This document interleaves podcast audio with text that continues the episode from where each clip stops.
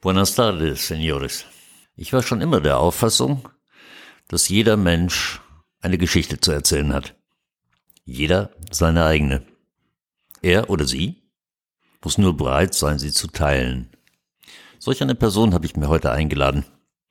Andrea heißt sie. Sehr positive Person, hat im letzten Jahr mit einem Tumor zu kämpfen. Was sie damit gemacht hat, erzählt sie gleich auch, hoffe ich jedenfalls. Jetzt geht's los. Vamos. What's new, man?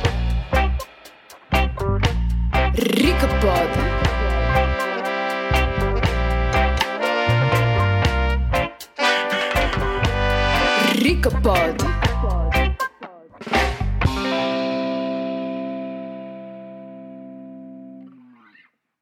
Wahrscheinlich, weil ich selbst so bin. Ich mag eigenartige Menschen. Eigenartig kommt von eigener Art. Und eine solche Person habe ich mir heute eingeladen ins Studio. Andrea wohnt schon eine ganze Weile auf dieser Insel. Andrea, herzlich willkommen bei Recapod. Hallo Ricardo, schön, dass ich hier sein darf. Andrea, wie geht's dir mit der Weltseuche, mit der Pandemie, mit der umetikettierten Grippe? Wie ist die Lage? Also mir persönlich geht's ehrlich gesagt äh, besser als je zuvor. Das habe ich in letzter Zeit noch nie gehört, muss ich ganz ehrlich sagen. Dir geht es wirklich innerhalb der Welt solche besser als je zuvor. Woran liegt das? Dass ich tatsächlich die Möglichkeit hatte, in den letzten zwei Jahren dermaßen zu wachsen und vor allem diesem System zu entwachsen. Und das hat mich ehrlich gesagt sehr, sehr frei gemacht. Dann frage ich mal andersrum. Wie wäre es dir in derselben Situation vor 20 oder 25 Jahren gegangen? Wenn ich an die Zeit zurückdenke, dann wäre ich wahrscheinlich heute dreimal gepimpt und hätte ja das Haus nicht mehr verlassen, vermutlich vor Angst. Und davon ist heute keine Rede mehr. Dann musst du heute jemand anderer sein als damals. Was, wer warst du damals? Wer warst du vor 20 Jahren? Bevor du hierher kamst auf die Insel. Und warum bist du überhaupt hergekommen? Damals war ich das Systemkind Andrea, verhangen in negativen Gedanken, Emotionen ein, ein, ein Systemkind. Erzähl mal, was du damals gemacht hast. Was, wie genau war deine Situation? Wo warst du? Was hast du gemacht? Ich habe damals in Deutschland noch gelebt, hatte einen Job als Bürokauffrau, das übliche, nicht mal durchschnittliches Einkommen. Und ich habe damals mir überlegt, einen Wochenendjob mitzuzulegen und einfach damit man mal in Urlaub fahren kann, sich was leisten kann. Und damals kam dieses tolle 630 D-Mark-Gesetz. Und damit sind mir die Augen aufgegangen, weil ich als Alleinstehende, nicht verheiratet, keine Kinder, 60 Prozent von meinem Nebenjob-Einkommen abführen musste. Und das Beispiel in der Familie, verheiratet, meine Eltern zum Beispiel und meine Mutter ist arbeiten gegangen aus Langeweile sozusagen. Und die durfte tatsächlich das Geld komplett behalten, obwohl mein Stiefvater damals fünfstellig verdient hat. Und das war für Und du mich, musstest 60 Prozent davon bezahlen. ich musste 60 Prozent von meinem Nebenjob äh, abgeben und von meinem Hauptjob ja auch 40 Prozent. Hm. Und da sind mir schon mal die Augen aufgegangen. Da habe ich gewusst, hier stimmt was nicht, hier ist was faul. Bis dahin warst du angepasst, wie es schlimmer nicht geht, oder wie war das? Ja, genau. Wie schlimmer nicht geht. Ganz genau so. Ich bin morgens rausgegangen. Äh, ja, ich war ein sehr launischer Mensch zu der Zeit, sehr negativ eingestellt, von einer Minute auf die andere schlecht gelaunt, habe meinen Job abgesessen sozusagen und äh, ja, ich hatte zwar den Tanzsport damals noch, der mich immer wieder aus meinen Löchern gezogen hat, aber ansonsten, ähm, wenn der dann abends auch vorbei war, ging die Glotze an und dann Serien rauf und runter, Nachrichten, keine Ahnung. Jetzt muss ich wirklich ein bisschen lachen, weil wenn man Andrea kennt, sie ist überhaupt niemals schlecht gelaunt. Ich habe das noch nie erlebt. Man, man sieht sie nur lächelnd in der Ecke sitzen. Und wenn man sich mit ihr unterhält, ist sie überaus positiv. Ich kann mir gar nicht vorstellen, wo diese Verwandlung herkommt. Was ist denn passiert? Du warst damals Systemling schlimmster Form, wie du selbst sagst, und schlecht gelaunt und was nicht alles. Na gut. Und dann bist du aus welchen Gründen auf die Kanarischen Inseln gegangen? Das war ganz lustig. Ich habe meinen mein Leistungssport aufgegeben damals, den Turniertanzsport. Und hatte endlich mal wieder Zeit und Geld, um in Urlaub zu fahren. Und das habe ich dann auch gemacht. Und mein erster Urlaub ging nach Gran Canaria. Warum? Last Minute war das Einzige, was zu kriegen war als Single. Und bezahlbar. Nach Mallorca wollte ich jetzt nicht unbedingt, aber dann war ich tatsächlich vier Jahre, zwei bis dreimal im Jahr auf Gran Canaria und habe immer gewusst, irgendetwas muss ich verändern. Aber äh, ich kriegte keinen Dreh dran.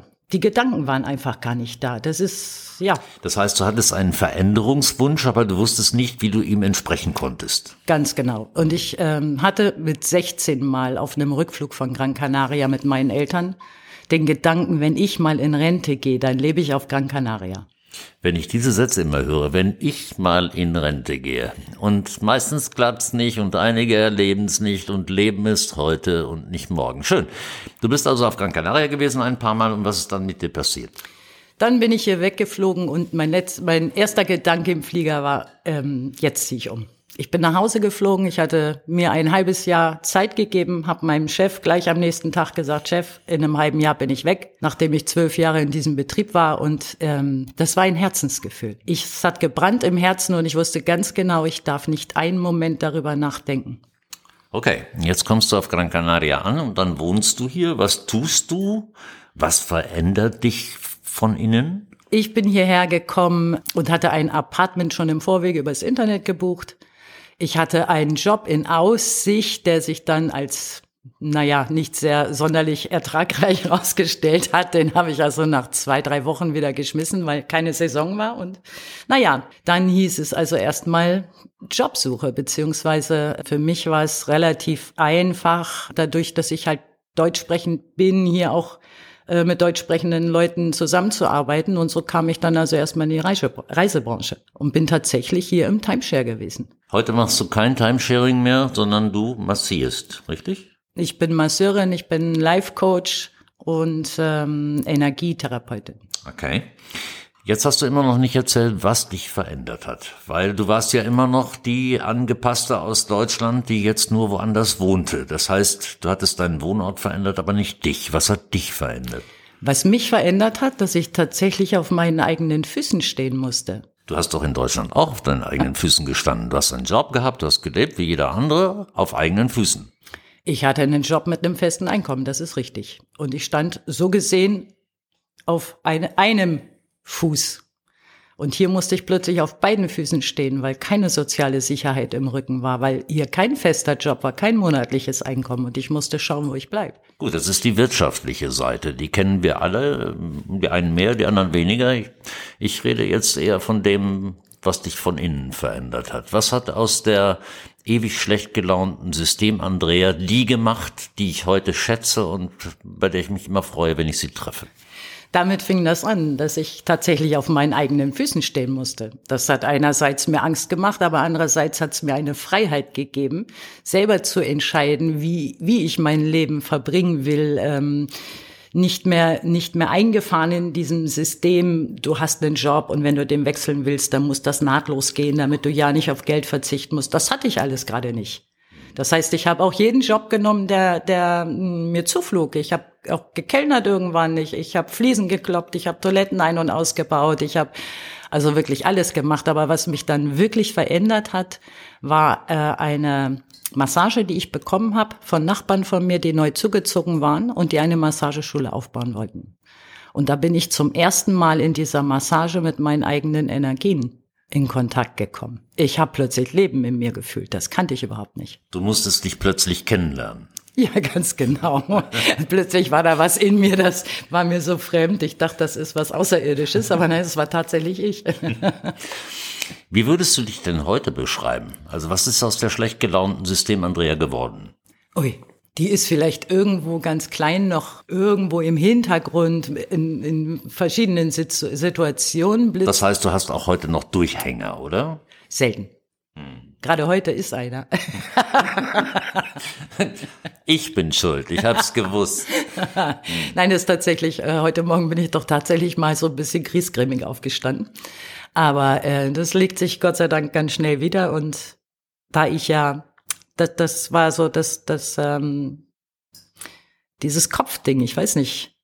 ob du das kennst. Wenn man morgens in Gedanken aufwacht und dann schon schlecht gelaunt ist wegen der Gedanken. Das ist bei mir ganz lange her, dass mir das passiert ist, aber heute Morgen war das tatsächlich so. Und bei mir passiert es immer nur, ich träume sehr oft leider einen entsetzlichen Mist. Und dann stehe ich morgens auf und denke mir, Gottes Willen, was war das denn? Und dann, dann kann es schon mal sein, dass ich eine Stunde brauche. Also was war heute Morgen? Ich kann es nicht mal mehr sagen.